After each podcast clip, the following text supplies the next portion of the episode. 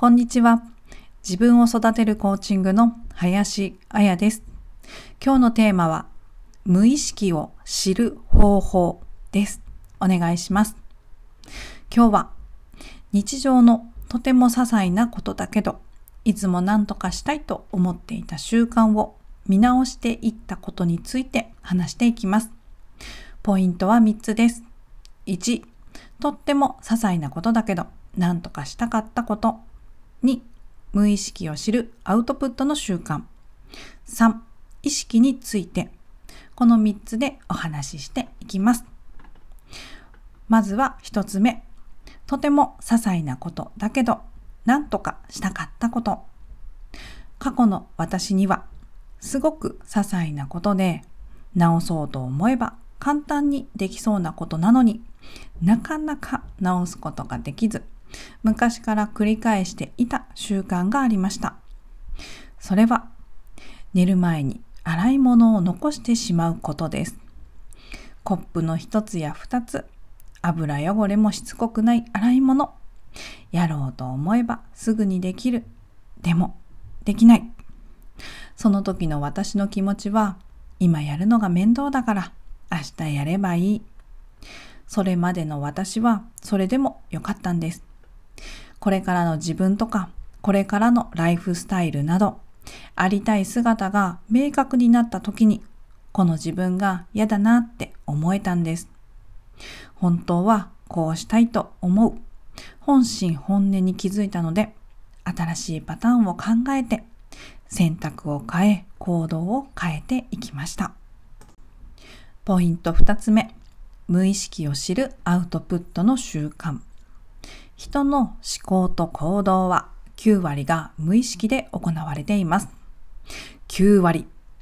私は考えていることが全てだと思っていたので、この割合を知った時にびっくりしました。無意識について詳しくはポイント3で話していきますが、無意識を知るためには自分の思考をアウトプットする習慣がとっても有効的です。手段としては、人に話すことや書き出すこと、ジャーナリングです。どちらも自分の思考を言語化して自分の外に出していきます。そして言語化できた思考を観察することで無意識の思考や行動のパターンに気づくことができます。あれいつも繰り返していると思うことがあれば、まずは言語化してみます。誰かに話すでもいい。声に出して独り言を話すでもいい。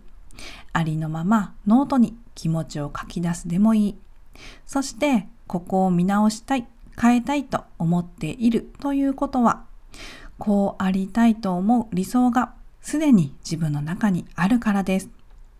理想の姿を明確にして行き、そうするとゴール側と今を照らし合わせて観察して分析ができ、いつもの思考や行動のパターンを変えるプロセスを考えることができます。